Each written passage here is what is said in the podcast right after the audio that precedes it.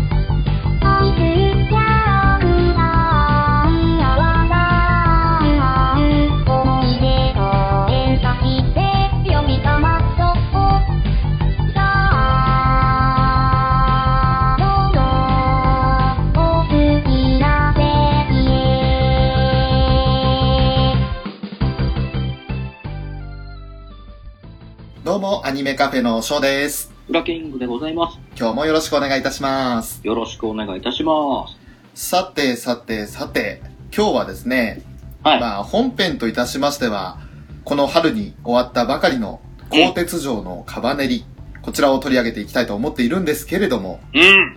ねえ、やっぱりこれはちょっと二人で語るには物足りないというところもありまして、そうですね。はい。はい。強力なゲストをお呼びしてお話をしていこうと思っております。はい。はい。早速ゲストの紹介からさせていただきましょう。はい。前々回ですね、もあの、ご参加いただいて、夏アニメのプレビュー会にもご参加いただきました。アットチャンネルラジオより、フェザーノートさんにお越しいただいております。フェザーノートさんよろしくお願いいたします。ここはもしかして地上？こんにちは、フェザーノートです。脱線したんですね、今。脱線しましたね。さすがだな。カバネリ会だって言ってるのに、いきなりサンシャインネタを振ってくるさすがです。そして、もう一方、ゲストをお迎えしております。うん。僕人参などのポッドキャストをされていらっしゃいました、テイタンさんにお越しいただいております。テイタンさんよろしくお願いいたします。スクールアイドルは認めないわ。どうも、天心です。あれ、ちょっと声のトーンが今、急に、す尻すぼみにヒュッと。だってね、ちょっと、反則ですよ、フェザーさん。ね、出づらくしてやらないとね。いやいや、もうね、こんばんはで始めましょうって言っとってですいや、よ。だから普通に出てくればよかったんですよ。ええー、そんなね、ああ、もう、まあ始めましょうか。はい、あの、今日は、そんなフェザーノートさんと、テイタンさんをお迎えして、研究してます。はい。あのー、カバネリ会をお送りしていこうと思うんですけれども、はい。まあ、あのですね、鋼鉄城のカバネリといえば、やっぱりあの、オープニングから、とても印象的なシーンがあるわけですけれども、はい、あちょっとここ。でね、はい、一つ寸劇を そういう振りでやっちゃうんですか。きついな。やっていただこうかなと思うんですが、わかりました。貴様、人かカバネリかどちらでもない。ゲスでゲ大丈夫かな？笑い取れたのかな？ほら、やっぱりダメじゃないですか。いだから嫌だったんですよ、テイタ先生。虹パパ生活さんがポッドキャスト削除しましたよ。いやー、ほら、どんどん離れていく。ねしょうがないよね。しょうがないですよ、みんな。ね、ランキングも下がってきますよ、どんどん。ああ。やばいですね。片っ端から消されてますね、今、アニメからね。だから僕言ったでしょ？真面目に話しましょうって。あなたが提案したんでしょ？もう、全責任はテイタンさんにあります。俺が責任を持つ。かっこいい。先生話進めてください。はい。お願いします。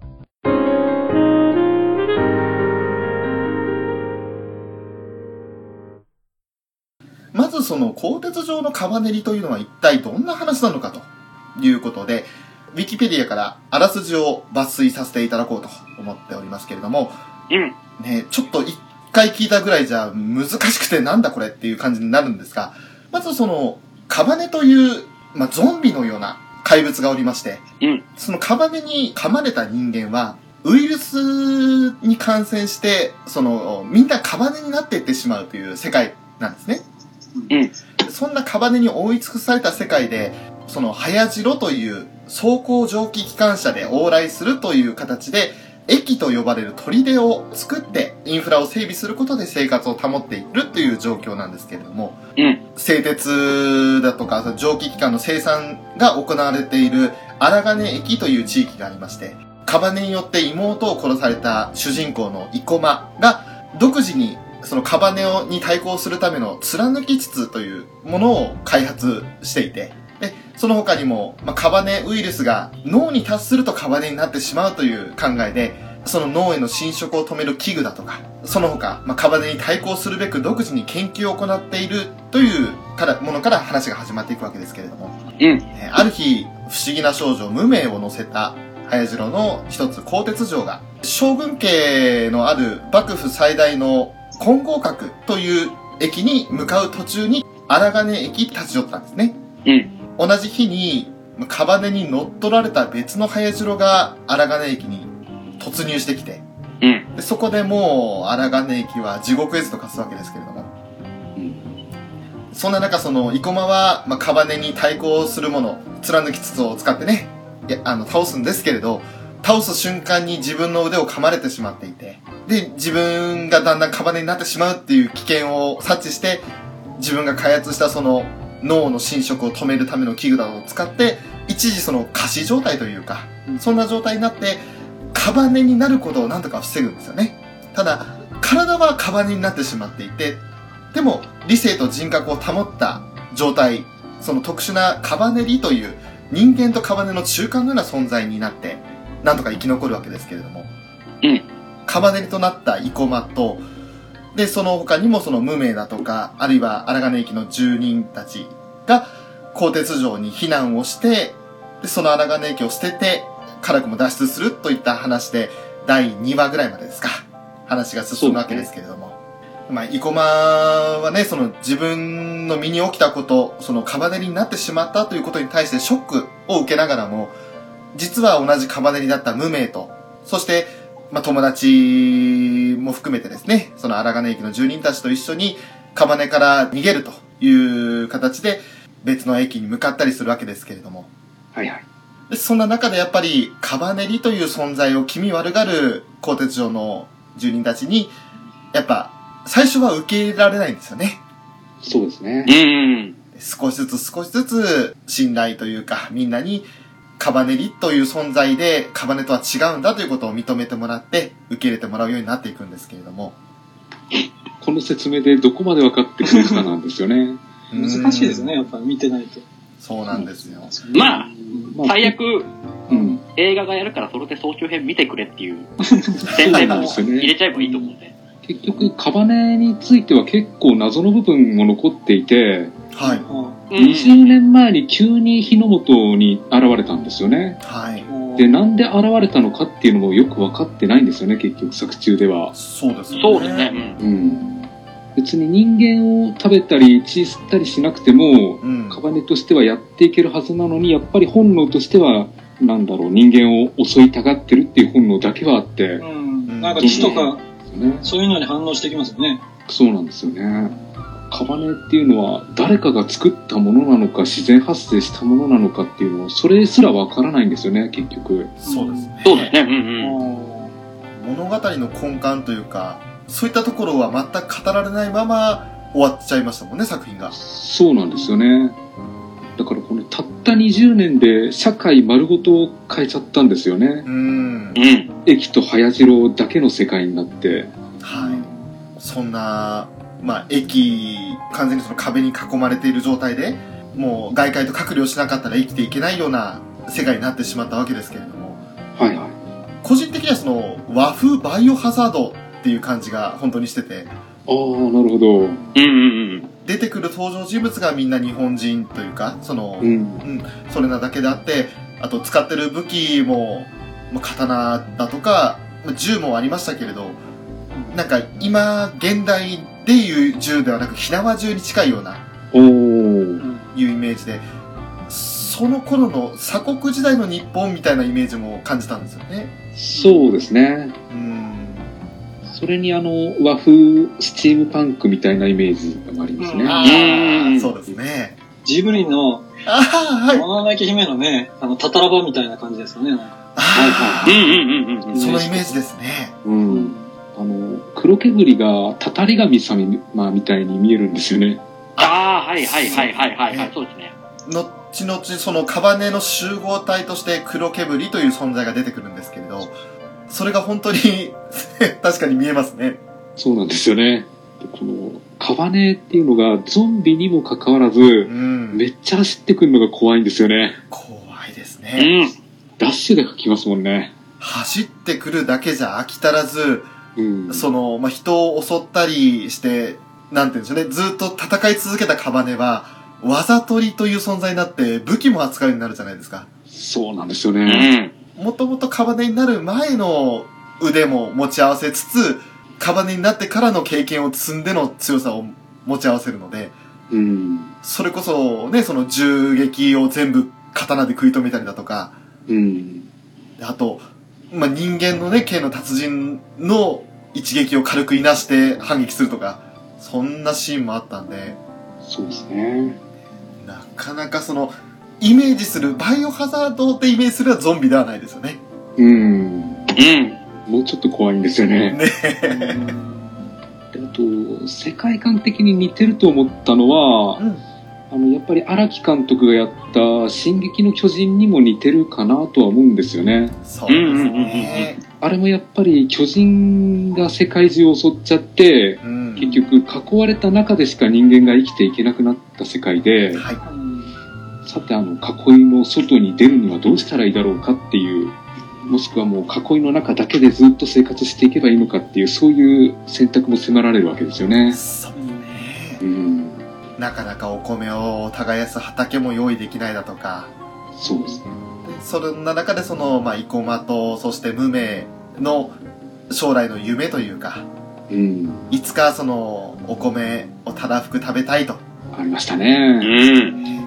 七夕の回ですね。そうですね。あうんねもう本当にあの、無名をカバネリから元の人間に戻してやる。決意表明のシーンでもありましたけれど、うん。無名はそれをもう本当に夢に思って、その後進んでいこうとするんですけれど、うん。またその無名の夢を打ち砕くような、ひどな結末を待ち受けていたりだとか。そうですね。七夕の時の、はい。もう匠の書いた短冊も結構切なくて、あおーおーおー生き残れますようにって書いてあるんですよね。あ、あね後から考えたらですね。ちょっとフラグ立てちゃったかなっていう気がするんですよね。うんそうですね。あれ、でも、あのままそれを祈ってた方が良かったんですかね。結局お金持ちになりたいみたいな、大金持ちになるとかになったでしょ？なんか自分の願いが。ああ、そうですね。うんやっぱり自分の命をこう、生き残れるように願った方が良かったのかなってもちょっと思ったりもして。うん。正直自分はあの世界で生きていける自信ないですね。ないですね。鋼鉄城の最後尾ぐらいにいて、真っ先にカバネに噛まれる人ですね。そう、多分そうですね。で、カバネ化したあげく、ビバにバーン撃たれて終わりだったと思うんですよ。いや、まだビバに打たれるならいいですよね。まだ、まあまあまあ、そうね。うん知り方としては。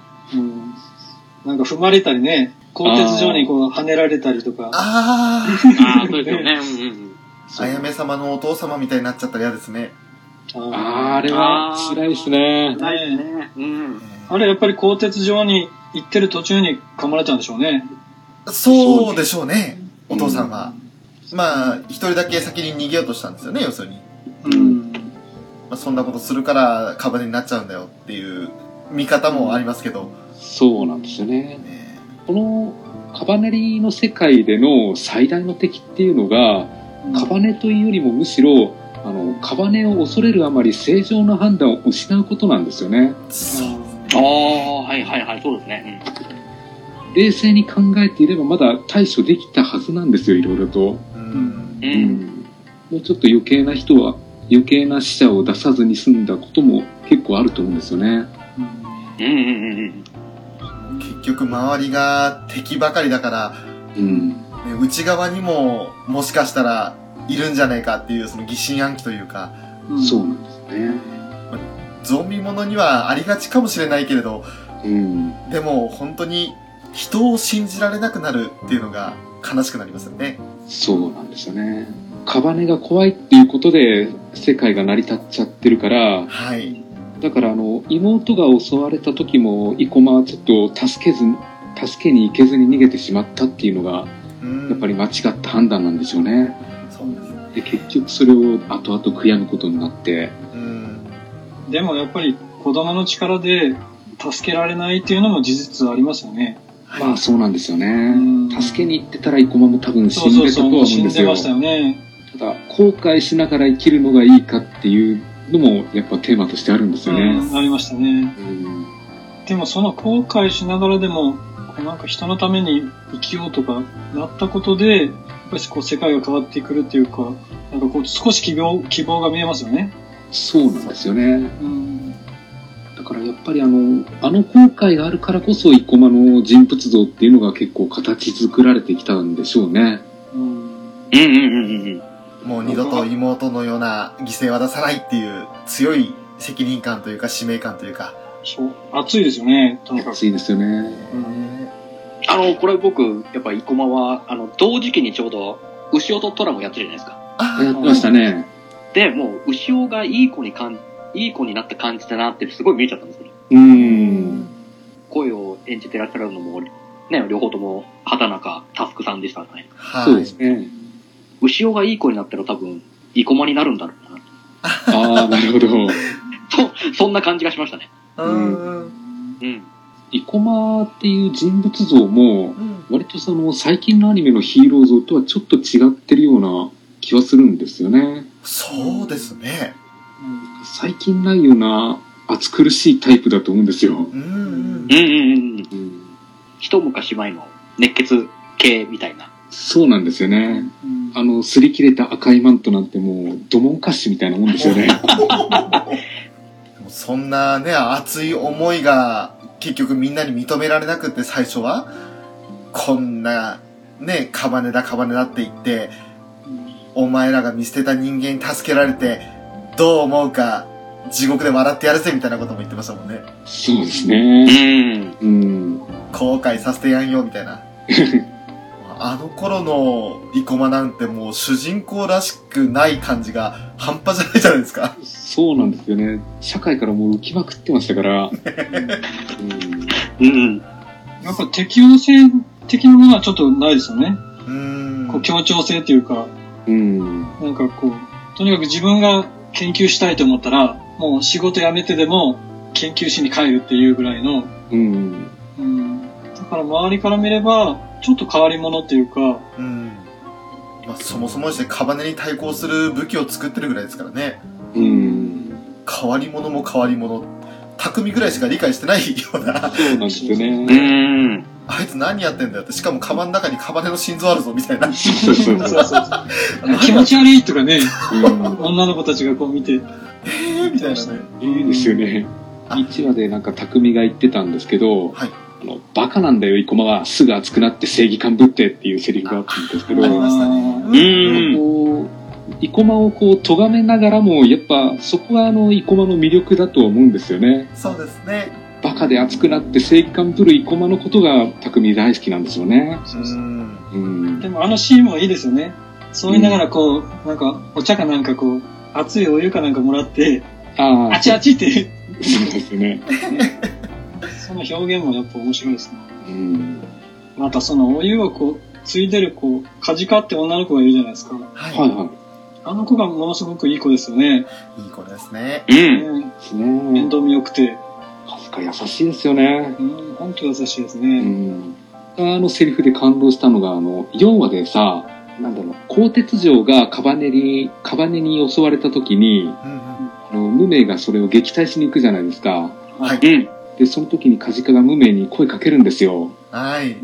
無名ちゃんひどいことを言われたかもしれないけど、みんなお願いっていう頼むんですよ。う。うんん。なんかすごく無名に気使ってるなっていうのがわかるんで、すごいいい子だなって思ったんですよ。そうですね。うん。なんか言葉の、その、端々にもちょっと優しさがありますよね、なんか。ですよね。うん。その前までは、あの、うんカバネリってなんだろう、気持ち悪いなとか怖いなとか、そういう気持ちはカジカ自身もあったとは思うんですけど、はいうそれを押してでもやっぱり、あの、みんなのために戦ってる無名を気遣うっていうね。う。うんん。やっぱりあの、無名の普通の女の子の部分を知ってしまったから、そういうことをか、そういう声をかけたんですよね。で、あと好きなところが、あの、クルスが、あの、俺の体だって言ってるのに、はい。うんあの、カジカが、お母さんからもらった体でしょって言い返すんですよ。うんああご飯配った時に、その汚い手で、うんね、ご飯取ろうとして怒るんですよね。ああいう気の強いところもいいですよね。そうですね。いいですよね。うん。可愛さだけじゃなくて、本当に、その、優しさとか、気配りができる子供たちにも、すごく人気のあった、いい子でしたよね。そうですね。なんか、保母さんっていうか、まあ今で言う保母さんでしょうけど、うん。ねなんかそういうのになりたいって言ってましたよね。うん。え。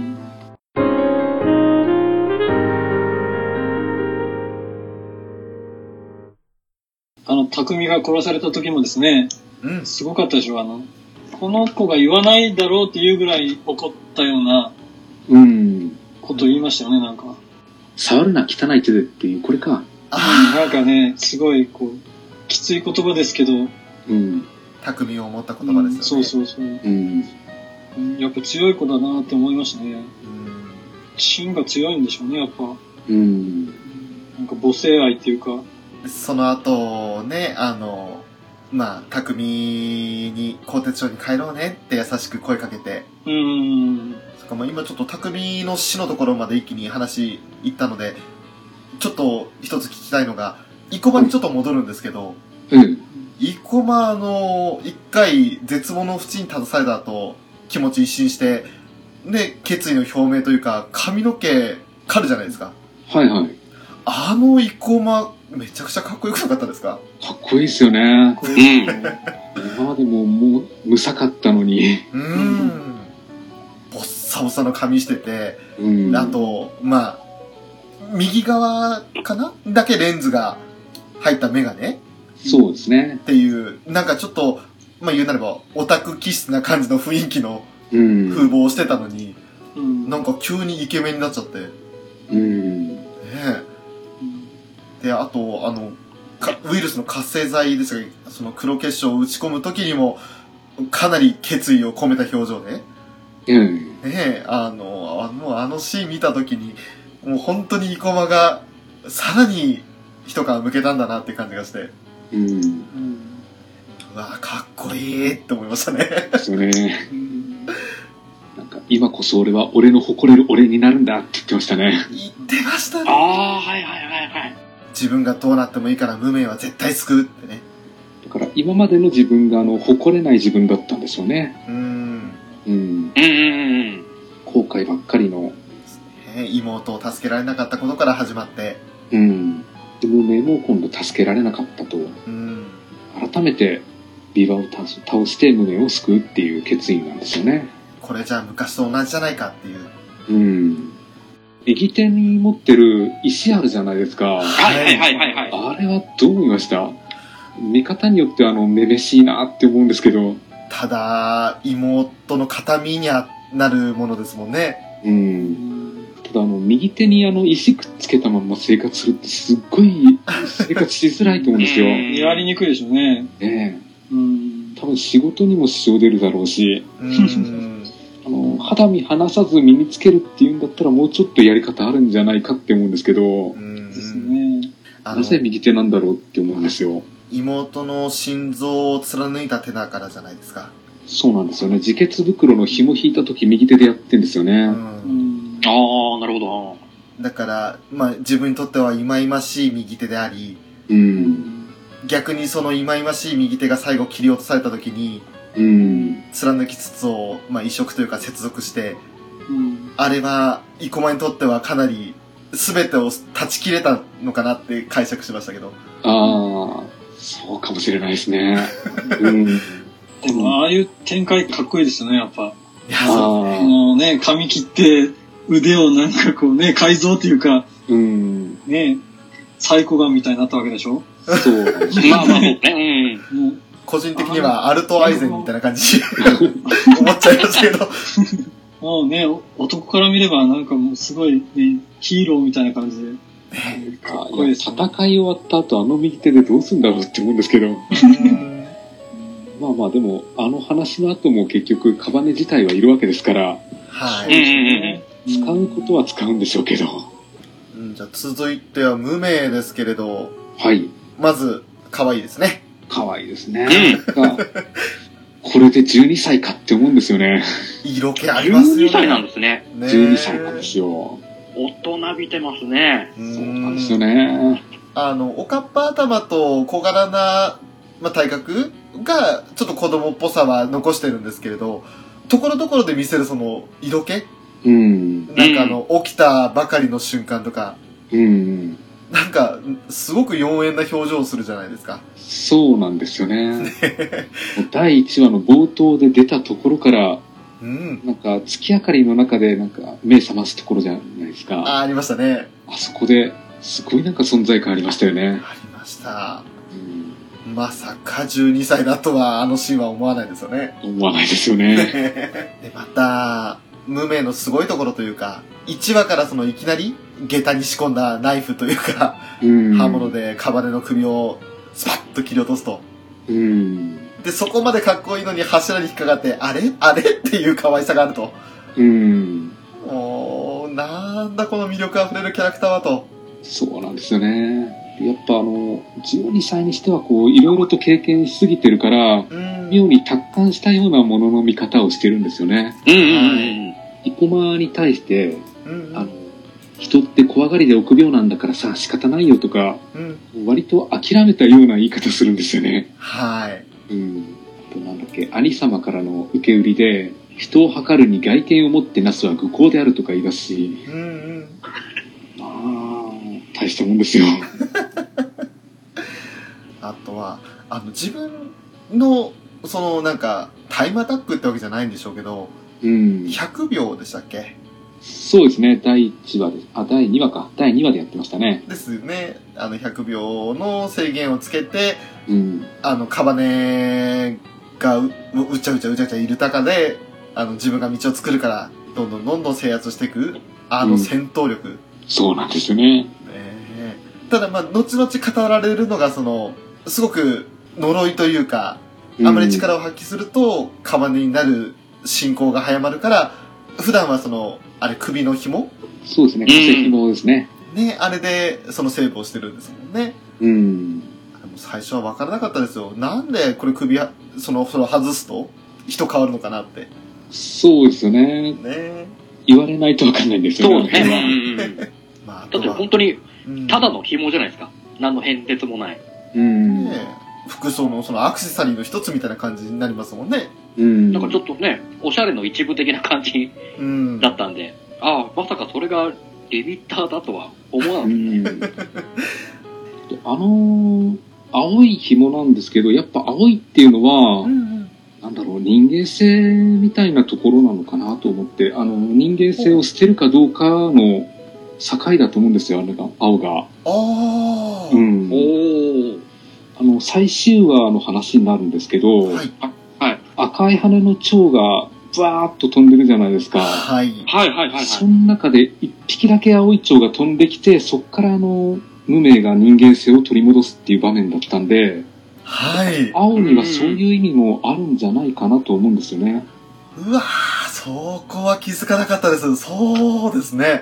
うん。単純にその、生駒を際立たせるための色違いなのかなってぐらいしか考えてませんでした。まあまあまなるほあ、ただの想像なんですけどね。あれを外したことによって一気に強くなるというか、もう力を発揮して、その後、またあの、眠るじゃないですか。うん。もう疲れて動けないんだって言って、で、あの、眠った時の姿の可愛さですよね。そうなんですようんね。うんうんうん。なんかあの、サイコガンダムみたいだなって思ったんですけど。ああ俺、バウンドドッグみたいに見えました。ああ、なるほど。おー。モビルアーマー形態。うん、そうそう。うん。あの、香港上空に飛んできたサイコガンダムがちょうどあんな感じだったなって思って。ああ、そうです。そうです。ああ、なるほど。そうですね。その戦った後に寝る習性は、うん。なんかちょっとそんな設定のキャラ昔にもいたなと思って。おうはいはい。そしたら、あの、冒険王ビートってご存知ですか？はい。ああ、名前だけは。あの、だ大の大冒険シリーズを書かれたはいはい。うん。さんの作品で、はい。で主人公のビートってキャラも、うんえー、丸3日間寝ずに戦えるんですよ。すごい。ああ、そうでしたね。でも、その後は丸1日寝ちゃうんですよ。うんうん。おお。今日、今日は寝る日だ、つって。うん。それを思い出して、おーおー懐かしいと思ったんですよね。うーん。でも、ビートより燃費悪いっすよね。そうですよね。まあまあまあ確かに。ビートが、ビートはちょっとおかしいんで、あいつ。うんそれをちょっと思い出して、うんうん。にっこりしちゃったんですけど。うーん。なるほど。なるほど。あとはやっぱり、ね、いつものその戦闘時の見た目と、うんうん。あの、着物スタイルっていう、あの、ツインテールどうですか？ああ、なるほど。あのギャップ。う。うんん。あと、オープニングにしか出てこない黒い着物の無名もいますね。ああ、はいはいはいはいはい。あれ結局どこにも出なかったですね。そうでしたうんうんうんね。そうですねあ。回想シーンも明るい赤とかピンクみたいな色合いの着物でしたもんね。うん。ああ、そうか、なんか、なんかしらの意味はあるのかなあってほしいと思うんですけどね、あの、オープニングの。うん。あとは、あの、無名の本名ですよ。はいはい。はいはいはい。穂積って名前じゃないですか。うそうですね。ん。それでもその、まあ、要するにビバからね、本名を捨てて、七子の意味の無名と名乗れとうん。いうふうに言われて、で、まあ、その頃の無名は、兄様兄様って言ってビバのことも慕いすぎてるから、はいって感じでもう素直にそれを受け入れてしまってましたけど、うん。やっぱりその徐々に、ね、あの、鋼鉄城のみんなのことが、すごく好きになって、その好きになってからビバに会った時に違和感を感じつつも、でもやっぱり兄様は間違いないって、どこか信じたい気持ちもあって、うんう。ん。鋼鉄城とビバとの間で、は揺れ動く、その狭間の運命っていうのも切なかったですよね。あー切ないですうんうんね。うんううんうん。ん。素直ないい子なんだから、そういう悪いこと教えるんじゃねえよってビバに思ったんですけど。そうなんですようね。ん。うん。無名でちょっと好きだったシーンが、はい。5話でうん、鋼鉄城の中で子供がいて、で、はい。この子供が飼ってる犬が死んじゃうんですよね。あーありました。犬の死体にうん。用がないんだったら、捨てられる前に死んだ方がいいっていう風に言っちゃうんですよね。ちゃいましたね。うん。あ無名としては、あの、用済みのものは捨てられて当たり前っていう気持ちではいるんですけど、うんやっぱ普通の人間の感覚で言うと、用がなくても捨てるなんてとんでもないっていう感覚ですよね。そうですね。あ。うん。その辺の感覚ギャップがあの、無名の中にあって、うん。そこはちょっとやっぱり切ないんですよね。だから無名が生きてきた世界観としては、うん。やっぱりあの、用がなければ、あの、やっぱり自分も兄様に捨てられるっていうふうに思ってるんですよね。そうですね。うん。だからもし兄様から用なしって思われるぐらいだったら自分はもう死んでしまった方がいいっていうふうに考えてるんですよ。うん。だからもうなんとか頑張って頑張って、なんだろう、自分は役に立つっていうことを兄様に示そうとしてるっていう無名がこう切ないんですよね。うねん。しかもその5話って、ちょうどその前の前あたりで、そのカバネリに対する偏見を払拭できて、ちょっとみんなと仲良くなりかけた時だったじゃないですか。そうなんですよ。えー仲良くなりかけた時に、その言葉を発したことで、うん。鋼鉄城のあの、まあ、女方から、みんなからね、あの、やっぱりあいつはちょっと違うんだと、人間じゃないんだみたいなことを結局言われちゃって、うん。せっかくそのプラスに転じたみんなの評価というか、周りとの関係が、また一気にマイナスになってしまったっていうのは、残念でしたよね。うん。もうでもやっぱりあの、無名としてはあの子犬に自分の姿をやっぱ重ねてしまったんでしょうね。そうですね。うん。だからもう役に立たなく、役に立たないと思われるぐらいだったら死んでしまった方が自分も子犬も幸せだっていうふうに考えてたと思うんですよ。そう。改めて思い出すと切ない。切ないですね。生き残れるのは強いやつだけ、弱いやつは死ぬしかないって無名が言うと、うん。その生駒が、生駒がなんだっけな、なんだっけ、弱いやつはいつ強くなればいいんだよっていうふうにうん。言い返すんですよね。そうですね。だからやっぱり弱いものにどう生きる、なんだろう、生きる余地を残すかっていうのもやっぱり大事なんですけどね。うん。今どう考えていいのか、この世界って本当に弱いと死んじゃうんですよね。そうです。うんうんうんうん。慈悲がないですもんね。ないんですよね。だからそういった現実を知っていて、ね、そういう気持ちというかそういう考えになってしまった無名と、うん。もう愚直なまでに、あの、妹を助けられなかった後悔のもとに生きてる生駒の、うん。その考え方の差というのが、際立っていたかなと。あの、同じカバネリでも違うんだよと。うん。うんうん。悲しくなっちゃいますね。悲しいですよね。うん。ちょっとじゃあここで悲しさ払拭するために、まあちょっとこれも悲しいは悲しいエピソードありますけど、あゆみ様の方に移りますか。おおいいですね。おー、あやめたん。た、たんですか？たんって言ったよ、この子。あ、じゃあもうここはもう、ウラキングさん推しのあやめたんに、惜しい、惜しい。まあまあまあまあまあ。まあぶっちゃけ推しで言ったら、ショーもあやめたん推しなんですけど、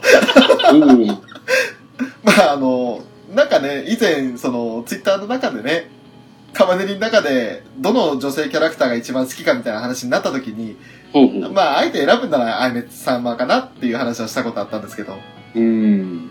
まあ、甘っちょろいというか、そうですよね。ね 誠実ですごく責任感も強いんですけど、うん。まあ、よなんて言っても経験不足ですよね。うんうん、そうなんですよね。あとは、えっと、よもがわ家っていう結構大きな大名というか、そういったところの総領になっていて、お偉い人なんですけど、うん。でも、その、まあ、ほとんどお父様について回ってただけだったんで、うん。お父様ほどの指導力もないと。そうですね。で、まあ、なかなかその、頼りないお嬢様って感じではありましたよね、最初は。うんう。ん。そうなんですよね。無名からも、うん。あやめさん、え、戦が下手だねって言われてた。言われてました。ね。うん。気にしてることズバリと言われて、うってなってましたよね。そうなんですよね。で、生駒からも、あの、単重の修理を、ま、頼んだ時に、はい。あやめ様はこれを何に向けるのですか？って言い返された時にハッとするじゃないですか。第1話の一番最初ですよね。だから一応やっぱり、ご信用に一応持ってたっていうだけなんでしょうね、あの時点では。うん。多分使ったことはないんだけど、一応修理してみたっていう、それだけで、うん。やっぱり戦いの場に立つっていうことを全く考えてなかったんですね、あの頃は。うんうん。あれ、4話かな ?5 話かなってとこなんですけど、それこそあの、わざとりに攻められた鋼鉄城はいはい。で、はいはいはい。はい、あの、クルスも倒されちゃって、ええで、最後もう、ね、生駒に頼るしかないって時に、自らその、鋼鉄城の外、というか、上に出て、契約って言って自分の左腕をかっきって、血を、その、飲ませるじゃないですか。そうですね。はいはい俺はあのシーンが、あやめ様の、その、それまでの頼りなさが一気に吹っ飛んで、うん。ものすごいギャップで一気に印象変わったんですよね。ああ、そうですい。うんね。うんあの瞬間からあやめ様のそのリーダー感というか、うん。すごく、うわ、この人、なんか吹っ切れたなっていう。うん。もう契約しなさいって、この血をあげるから、皆を守りなさいみたいな感じで言うじゃないですか。うん。うん。うん。もう、うわ、かっこいい、あやめ様かっこいいと思って。あの、3話でも、はいあの、生駒をかばうために、うん一応あの、なんだろう、反カバネリ派の人たちの前に立って、はい生。駒を倒すような場面あったじゃないですか。ありました。ん反抗でこう、生駒をす刺してみて、はい。さあ、このまま生駒は自分を襲うのかどうかっていうところを試したんですけどうね。ん。あれもやっぱりかっこいいですよね。その後、説明不足でごめんねって謝りながらも、うん。みんなに信じてもらうために試したってね。そうなんですよね。なんか決断力というわけじゃないんですけど、実行力は結構やっぱすごいですよね。うん。だから、あの、生駒じゃない、生駒じゃないや。えっ、と、あやめとクルスがキャラクターとして持ってるテーマっていうのは、うん秩序だと思うんですよ。ああー秩序というものをどうやって保っていくかっていうテーマをこの二人は持ってると思うんですよね。あ。はい。で、それぞれこうアプローチの仕方が違うじゃないですか。えはい。クルスはもう秩序を守るためだったら、とりあえず、とりあえず上からどんどんどんどん押さえつけて、えうん。うん。もう邪魔だったら切り捨てるみたいな感じで考えてるんですよね。そうですね。うん。ただ、あやめ様は秩序を守るためには、やっぱりこう、話し合いが必要だっていうふうにうん。考えてるみたいで、最終話だったかな。はい。秩序を守るのがあんたたちの務めだろうっていうふうに、はい。言われて、うん。いえ、秩序は人を守るためにあるのです。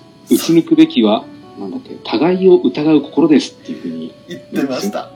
その、自分から身を乗り出して、うん。ね、あい、あれ、相手持ったら銃でしたっけ？剣でしたっけ？わかんないですけど、本当にあの、切っ先、銃先、銃口の先まで自分の体に乗り出して、そうなんですよね。ね、撃てるもんなら、刺せるもんなら刺してみなさいみたいな、うん。そんな感じの雰囲気を醸し出しながらそのセリフ言ってましたよね。あの時のあやめ様が最高に強いですね。強いですようね。ん。あと、やっぱりあの、おまんじゅう食べてる時の幸せそうな顔ですよね。かわいい。かわいい。可愛いですよね。でもあそこであやめさんに転んだ人が100万人いると思いますよ。かなり票は動いたと思いますね。はいですよ。ね。うん。だってあの、クルスも、ね、うん。もう同じような反応をしてて、多分、ね、あの、見てる人、視聴者と同じ感じだったんですよね。ですよね。うん。クルスの年齢実は知らなくって、うん。あの、あやめ様と同い年なんですもんね。あ、そうなんですか。なんかお17歳で同い年らしいですよ。う。うんーわ。だからこそ、あの、普段あれだけ厳しくやってたら、なんかまあ20代後半ぐらいの、結構うん。立派なその、まあ従者というか、もうザ・侍みたいな感じの、うん。実直なやつって感じがしますけど、うん。17歳で考えたらああいう反応も自然だなと思って。ああ、そうですね。うん。で、よくあの、公式の絵で、なんかあの、あやめ様が水着着てたらクルス鼻血出してるみたいなあありましたね。絵も描かれたりしてましたけど、うん。ああいうのもしあの同い年の自然だなって。まあそうなんですよね。ねなんか、どうしてもちょっと年上なイメージしかわからなかったんですよ、クルス。うん。あれだけ、まあ、融通きかない頑固なやつですけど、もうあやめ様を守ることに関してはこの命をかけるって感じじゃないですか。そうなんですようね。ん。あの生き方はかっこいいとは思いますね。うん。いいですね、一途って。いいですよね。何ですか？なんで笑うんですか？まさかのウラキングさんからその言葉が出てきたのでちょっと笑ってしまいましたね。そんな、僕だってね、一応一途ではありますよ。あの、エリチに一途なんですよね。はい。なんで、な、なあれ？何それ？なんか今返事変だったな。まあいいや。クルスはクルスで、あの、途中で、あの、生駒の手によって刀が改造というか、あの、カバネの心臓皮膜も貫けるように、うん刀が改良されて、そうですね。で、その時に、まあちょっと生駒のことを見直して、うん。まあ、その前の時点か、あの、あやめ様と、まあ、契約交わして、で、みんなでその血を少しずつお弁当をあげようという話になった時から少し変わったと思うんですけど、そうですね。でも本当にあの、このクルスと生駒の関係は最後の最後まで続くじゃないですか。うん。んそうですね。最後生駒を奮い立たせるのはクルスですし、うん。そうですよね。最初あの、鋼鉄城から叩き落とすぐらい嫌ってたのうに、ん、最後の最後ではもう、生駒の尻を叩く役になってますからね。なってましたね。もうね、随分変わりましたよね。背中をがっちり守ってますもんね。う。うんん。そのことを、あの、生駒が黒結晶を使って意識が飛びそうになるじゃないですか。う。うんん。なった時も、ね、後ろからクルスが、お前は誰だってうん。言って、こう、正気を保たせる。うん。で、もし正気を保ててなくなったら、俺が真っ先に切り捨てると。う。うんん。おーなんか、いい間柄になってんじゃんと思って。そうなんですようね。ん。あとは、やっぱり、運転手ですか？運転手？ゆきなさん。ゆきなさん。はい。ああ、はいはい。あの、脱いだらめっちゃマッチョな。そうですね。ねちょっと驚きましたね、あれは。あれは驚きましたよね。うん。本当に、おまさかの、うわ、すっげえ、何このボディービルダーみたいなっていう。ねどっかの春日みたいな。せめて女の人で例えてあげて。これね、ちょっとね、女性の方でマッチの方ちょっと思い浮かばなかったんでまあそうですよね。手近な春日になっちゃいましたけど。あユキナのここ空いてますよとか言う。そうそうそう。やだ、やだ。そこに絶対スカリが飛んでくる。飛んできますね。スカリも、なんか、ずっと悪態ついてましたけど、結局その、それを逆に利用してスパイ活動をするっていう、うん。うんうんうん。いい役というか、あの、敵を欺くにはまず味方からっていうのを実践した人だったんですよね。そうなんですよね。うんユキナもスカリもどっか冷めてるようなところはありながら、鋼鉄上のことは大事に持ってるんですよね。うんうんで、またあの、スカリって最初、生駒のこと嫌いというか、目の敵にしてたと思うんですけど、うん、そうですね。でもその、スパイ活動するときって、生駒と打ち合わせたってことになってますもんね。うん、そうなんですよね。あれ、どういう経緯であんな風になってたんだろうっていうのが、ちょっとあんまり語られてなかった気がするんですよね。うん。だから、生駒的には、一番あの、使いやすかったんじゃないですかね。あやっぱそういうことを器用にできそうなのはうんうん、スカリだろうなっていうふうに考えて、生駒に声、あ、じゃあスカルに声かけたんだと思うんですよ。逆にその生駒との関係がうまくいってなさそうな雰囲気も出せるという。うん。あカジカや匠に頼んでも、ああいう感じは出せないと思うんですよね。あ、人がいいですうん。ね、彼は。出せないですよね。うん。あと、そうだ、あまり活躍しなくて残念だったのが、キビトさんって言いましたね。いましたね。ちょっとなんか。最初いい感じで出てたんですけど、う。うんん。あの、まあ、スパイ活動のところを最後にあんまり活躍しなかったなっていう、そうなんですよね。ちょっともったいなかった人ですね。これっていう見せ場があんまりないんですよね。ですうんうんね。うんうんあと、カバネリ界の最大の謎が鈴木なんですよね。うん。そうなんですよね。みんな誰も突っ込まないから、うんあれは彼はいていいんでしょうね。まあ、受け入れられてはいると思いますけど。うん。ね誰も突っ込まないですもんね。うん。あの、独特の鉛のある話し方。そうなんですよね。見てる人は、なんやねんお前ってみんな突っ込むんですけど、鋼鉄上の人は誰も突っ込まないから、ねそういう空気なんだって思っちゃうんですよね。普通にあの、鈴木さんって感じで。そうなんですよね。鈴木なんて名前、ほんと取ってつけたような名前じゃないですか。なんか。ね、こう、いろんなキャラ出てますけど、彼だけ一番現代っぽいですもんね。そう、現代の普通の三好っぽいんですよね。うん。まだリペアで済んでないとか、タープに穴が開いたよとか、フェザーさん似てるもう、あの、独特な英単語マジの話し方っていうのは、すごく印象に残りましたよでね。すよね。だからもうあの人に2年ぶりですかとか言ってほしいですよね。うわー、うまそう。そうっていうか多分本物なんでしょうから。本物ですね。本物のイントネーションをしてくださると思うんですよ。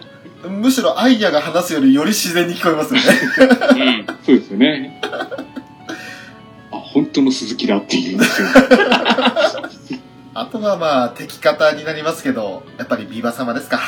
ビバ様ですね。あのね。このクズ野郎、あ、クズ野郎って言っちゃいけないですけど。でもね、あの、最初出てきた頃は、何この超イケメンかっこよすぎるんですけどって。うん。うん。ねあのピンクの髪のオールバックで長髪ですよ。そうですよね。ねね顔立ちも整ってるし、うん。それでいてあの無名に兄様って言われて慕われている。ね、あと部下からも、あの、ビバ様って感じで、そうなんですよね。あれだけの存在感放ってたら、うん。あ、何かこの世界に風の開ける気になる人物なのかなって最初思っちゃったんですよ。うん、そうですよね。もうみんなが解放者様って呼んでますから。ねえ。でも最初から生駒だけは、あいつなんか気なくせえなみたいな感じで見てて、うん。まあ、その気なくせえと思った通りの人物だったじゃないですか。そうなんですよね。自分とっていらない人間だと思ったら、うん。ね、笑みを浮かべて殺してますもんね、人をね。うん、そうなんですよね。こいつ怖えって思って。あ、そうだそうだ。その、ビワの笑みなんですけど、はい、宮野真守さんがインタビューで言ってたんですよ。はい、あの、ビワが人を見限る時に見せる笑みっていうのは、うんあの自分の期待が他者に裏切られたことへの悲哀の笑みなんだそうなんですよ。だから、ビワは人に対してある程度の期待を持ってるんだけど、はい、その期待っていうのがいつも裏切られてしまって、はいああ、人ってこんなものなんだっていうふうに悲しみや失望を持った笑みなんだそうなんです。それを、うんうん。お前らただ死ね死ねって言ってる、ただ残酷なだけの笑いじゃないみたいなんですよね。自分の見る目がなかったっていう感じで、自分に呆れるような感じなんですか？そうですね。それとあの、信じた相手にこうんう、信じていたんだけど、ちょっと裏切られてしまったなと。は思ったほどじゃないな、こいつっていう、そういう失望ですね。あ、なるほど。うん。キャストの方からそういう、まあ、裏話というか、演じる上で気をつけたこと的な感じで語ってもらえると、より物語というか作品の深みが増しますよね。そうなんですよね。うんうん。演じてるだけだったら表面上のことしかわからないんで、うん。しかもその表面上のことも見る人によって取り方がまちまちじゃないですか。そうですね。本当に、まあ、で、キャストが言ったからそれが真実だって100%だってことばっかりじゃないかもしれないですけれど、うん。でもやっぱりそういう演じられた方が注意したところっていうのを聞けると、よりその作品の見方が変わりますね。そうですね。うんうん。ちょっとだからそれ聞くと、はいリバがただ残酷なだけのうん。佐渡人間だったんじゃないんだっていうのがちょっとわかりますよね。そうと、ビバで言うなら俺、武器がかっこよかったですね。ああ、かっこいいですね。ガンブレードですよ。うん。俺、ファイナルファンタジー思い出しましたよ。そうですね。おー、スコールだと思って。俺、あれ、剣振りは、下ろすときに同時に鳥が引かねえかなって期待しちゃったんですけど。黒煙とかも一瞬で粉々になるんじゃないかなっていう。もう多分アルテマ使えますよ。でも実際には普通に銃、ね、ガンモードとソードモードって感じで、なんかガンブレードっていう一つになってますけど、使い方は完全に別々になってますよね。そうなんですよね。えー、ボスらしいボスというか、うん。ビバが持つにふさわしい武器でしたよね。そうですね。だって、片や主人公はリボルビングステークですよ。えー最終的には右手に移植するもんだから余計にそう見えちゃって。そうなんですよね。あとは、やっぱりあの、父親に会うためにその、あやめを使って混合閣に入るじゃないですか。はいはい。うん。あの辺も、まあ、ちょっと、親父にはね、父親にはその、お前は何か企んでんだろうみたいな感じで、完全に読まれてましたけど、うん。あれ、おあの、自分の武器というか、刀、懐刀？うん。に、あの、カバネになるためのあの、薬というか、針というか、あれを仕込んでおいて握らせた時に、父親をカバネにするじゃないですか。そうですねう。ん。あれは、やるなって、うその、警戒されないだろうなっていう。うん。自分の懐がの刀だから、そんな持ち手の部分に、そんな仕掛けなんかしないだろうって普通思うでしょうし。うん。うんうん。俺、あの瞬間は一瞬何起こったか分かんなかったですけど、あビバ、すげえな、そこまで想定してやったんだと いう気がしましたね。いやーでも本当悪役ですよね。うーん。うん。でも、やっぱり、最後の最後、はい。生駒を元に戻すじゃないですか。ああ、そうですね。あれはどういう心境だったんですかね。なんでしょうね。それこそさっきフェザーノさんおっしゃったあの、宮野さんの、うん。あの、自分、その、笑顔、笑みを浮かべて人を殺した時は自分が、の見る目がなくて、自分に対してがっかりしていたっていうの話がありましたけど、うん。生駒はそれを超えて、自分の期待以上に、その活躍というか、まあ、自分を止める形に結果になったわけじゃないですか。うん。それに対するそのお礼というか、俺を止めてくれてありがとう的な感じの、うん。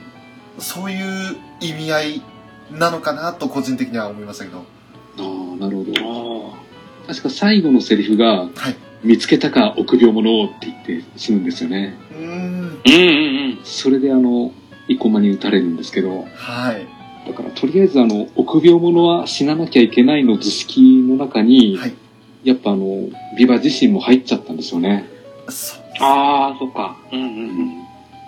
最後、額に汗、ツーッと流れてましたもんね。うん、そうなんですよね。あの時点で、自分がお恐れを抱いてるってことを分かってしまったと。うん、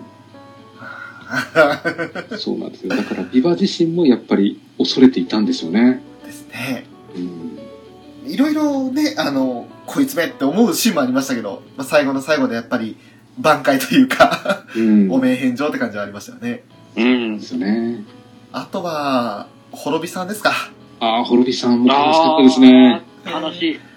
滅びさんはもう、ビバのことを信用しきってましたもんね。う。うんん。で、自らその、まあ、実験台ってわけじゃないですけれど、あの、黒煙？とはちょっと違うのかな？ヌエでしたね。ヌエですか？うんうん。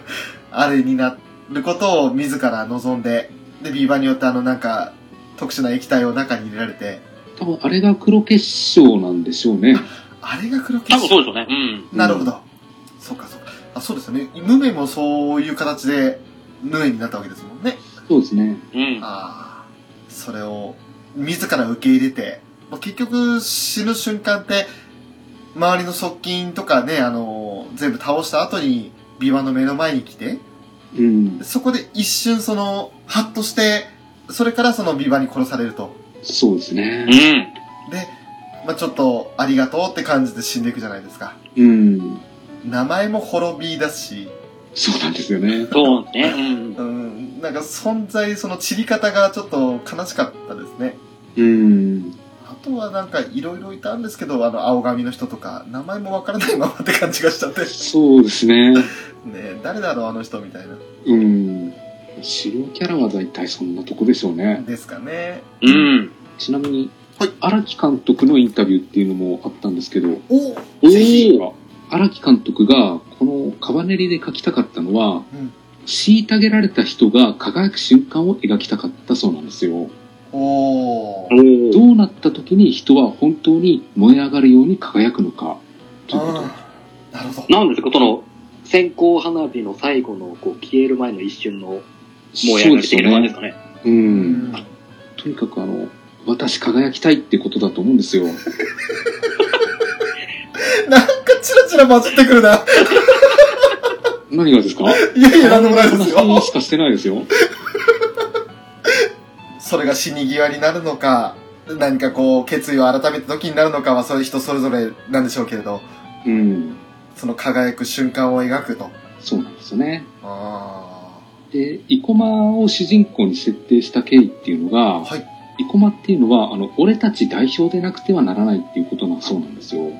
で、俺たちっていうのは、あの、うん。負け続けてる人たちで、はいあ。の、まあ、いわゆる普通の人で、どっかちょっと負けが込んでるような人、はい。うまく上に上がれないような人たちのことなんですよね。うんでこういう人たちはやっぱりあの、パワーではなく、工夫で勝たなきゃいけないっていうふうに思ってて、うんうん。うん。だからあの、メガネキャラにしたそうなんですよ。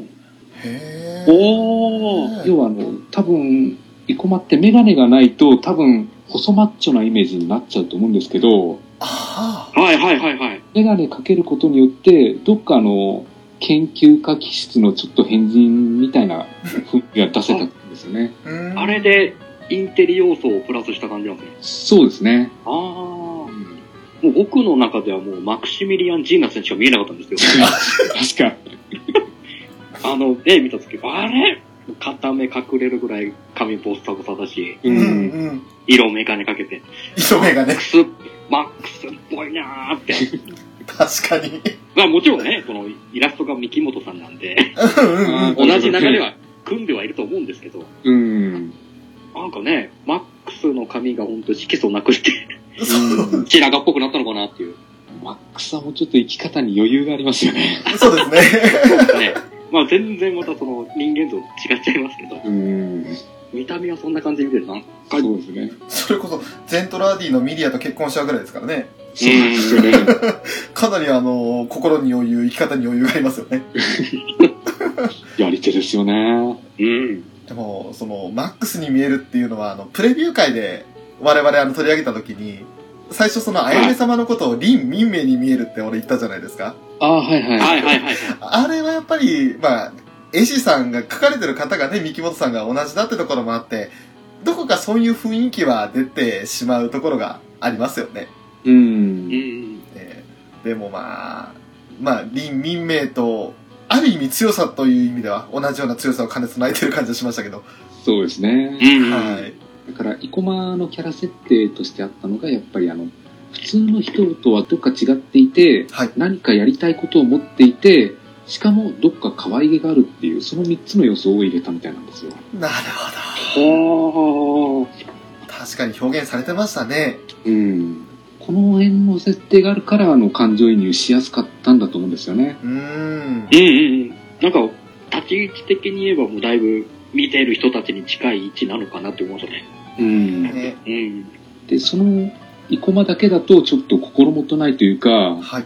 あの、他の人との会話が成り立たないかもしれないんで、うん。うそん。の、生駒の言葉の翻訳家として匠が設定されたみたいなんですよね。なるほど。あ生駒っていうのは、あの、変なところもあるんだけど、決して悪いやつじゃないよっていうのを、うん。周りの人たちに対して訴えかけてくれるのが匠の役で、あだから匠が生駒を大事にしてくれるからこそ、見てる人たちも、生駒ってあの、もしかしていいやつなのかなって思うみたいなんですよね。あ。ははあ。ああ。まんまとそれに乗せられたわけですね、我々は。ますよね。うん。まあでも本当に匠がいてくれたから、ああいう風になりましたよね。そうですよね。だって、生駒誰も友達がいないっていう状況だったら、うん。ちょっと辛い話になったと思うんですよ。そうですね。ああ、そうですね。うん。多分、最初、鋼鉄城から突き落とされて誰も拾ってくれないと思うんですよ。うんうんうんうんうん。おい、やめろって言われながらも、行こうなーって、捕まれーって言って、匠はずっとね、ロープ投げてやったわけですもんね。うん、そうですよね。うん 匠死んじゃったもの。なんか、あのね、死に方はちょっと、オルフェンズのビスケットと被る部分がああると思うんです。そうですね。ー、ねやっぱこう、気のいい太っちょが死ぬと辛いですよね。ねそうなんですよ。この先があるとすればどうなるのかなって思いますけどね。うん。まあいろいろ、生駒が作った武器で、徐々にその、駅を拡大していって、お米とか作れるぐらいの規模になっていればいいなとは思いますけどね。うんう。ん。さすがに駅を解体することは絶対できないじゃないですか。そうなんですようね。ん。ねあんな、カバネばっかりの世界観じゃ、それこそその駅自体ももう、あの、早城自体を封鎖しなきゃいけないかもしれないし、うん。うん。どうなるかわからないですけれど、続編があるとしたら、いろいろそういったところも期待したいし、そもそもカバネって何ぞやっていうところにも言及してほしいですよね。そうですね。うんうんうんあと、お二人、この作品のラジオって聞かれてます？ああ、何回か聞いたんですけどね、全部は聞いてないです。なんと、ウラキングさんは、僕もその、ある、やる情あるよっていうお話だけは聞いて、はい。実際にはまだ聞いてないですね。ああ、なるほど。まあ、うん。あのー、カマネリ本編とはほぼ関係ないような SM ラジオなんですけれど、SM ラジ どういうことですか？えっとですね、あの、まあ、はか、畑中佑さんという生駒役の声優さんと、えー、千本木さやかさんという無名役のね、声優さん、この二人がパーソナリティでやってるはいラジオなんですけど、まあですね、あの、無名様に叱られたいっていうコーナーがあるんですよ。オ。ひどいですね。うん。でとにかく無名様に叱られることを望む視聴者から、リスナーからの投稿に対して、無名様が、まあ、バカ野郎と罵ったり、ふざけんなって言ったり、いうことを言って、あの、それに対して、生駒役の畑中さんが、あーとかって言ってもだえるという、そんな企画があるコーナーなんですけど、あの、ラジオなんですけど、その企画だけがすごくあの、盛り上がりすぎて、他のコーナーを食うぐらい盛り上がっちゃうっていう、そんな SM ラジオです。えー、3月31日から放送されていて、まだ更新中です。すごいな 回を追うごとに、あの、だんだんエスカレートしていきまして。それ、放送コード大丈夫なんですか？まあ大丈夫なんじゃないですか？放送禁止用語はないんじゃないですか？うまくその辺は選別して、これは言っちゃいけないってやつは外してるんじゃないですかね。うん。ああ、なるほど、なるほど。で、あと、無名役の千本木さんが耐えうる言葉 とか、それぐらいにしてると思うんですよ、作家さんが。うんう。ん。ただ、畑中くんはド M だという のだけが定着しちゃって。そんな感じですね。あの、ぜひ興味がある方、温泉という、あの、アプリケーションがあるんで、まあ、パソコンからだったら普通にバッファリングというか、ストリーミングで見られますし、キラ聞けますし、あとはアプリケーション導入すれば、あの、携帯とかスマホでも聞けるんで、毎週木曜日更新です。おー、なんか、本編終了後もまだまだ盛り上がりそうですね。多分あの、劇場版だとか、あと、イベントがありますよね。D、あの、ブルーレイ発売一巻ついてた、あそうですね、ね。声優さんたちの。あれがあるまでは多分、ウェブラジオも更新、まあ、毎週といかなくても各週にでも更新されるんじゃないかなって期待はしてますね。うんう。ん。まあ、YouTube とかでも1話とか2話とか転がってるんで、そういったところから拾ってもいいかなと思いますよ。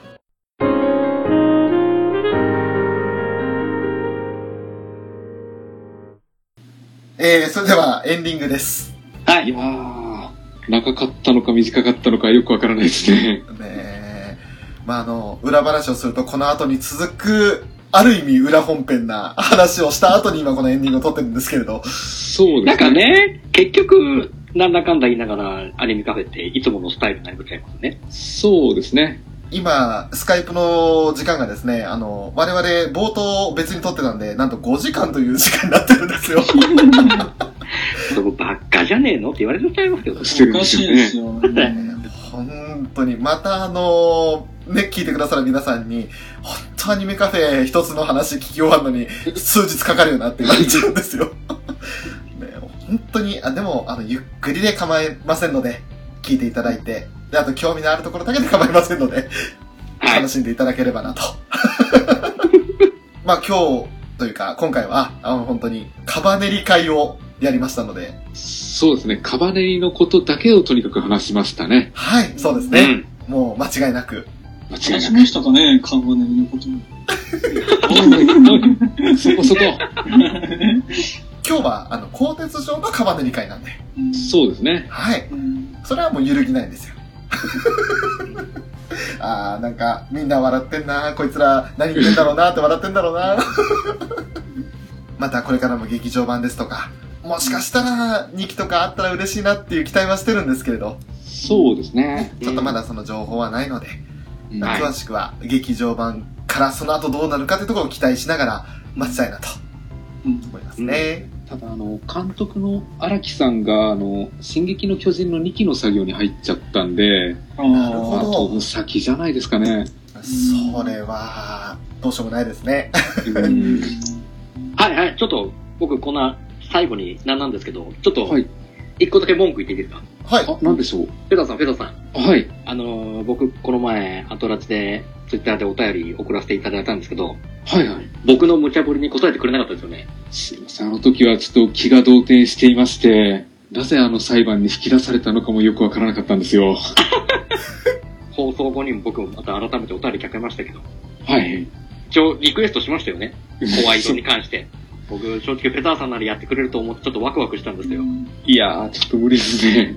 いや、や、やってくれますよ、今から。おうんやってくれるんですか？いや、そういうキャラじゃないですから。あの、事務所 NG 出てますから。ああ、えみつの腕相撲みたいに。そうそうそう。なるほど。じゃあしょうがない。この件は保留で。保留で。はい。結構あっさり引き下がりましたね。いや、あくまで保留なんで。まあ、今回は、鋼鉄城のカバネリ会をゲストお二人をお迎えしてお送りさせていただきました。アニメカフェのショート。ウラキングと？音の木坂学院のフェザーノートと、ご飯をたくさん食べたい、テータンでした。ありがとうございました。ありがとうございました。締め方かありがとうございました。カバネリ会でしょ？カバネリ会ですよ。だから、無名のやつですね。うん。音の木坂関係あるんですか？うん、まあ、一応出身地だからね。ちょちょちょ、もうもうもう、もう終わり終わり。終わり終わり。終わり。はい、終わり。終わり。はい。そんな終わり方なんですね。のように戻る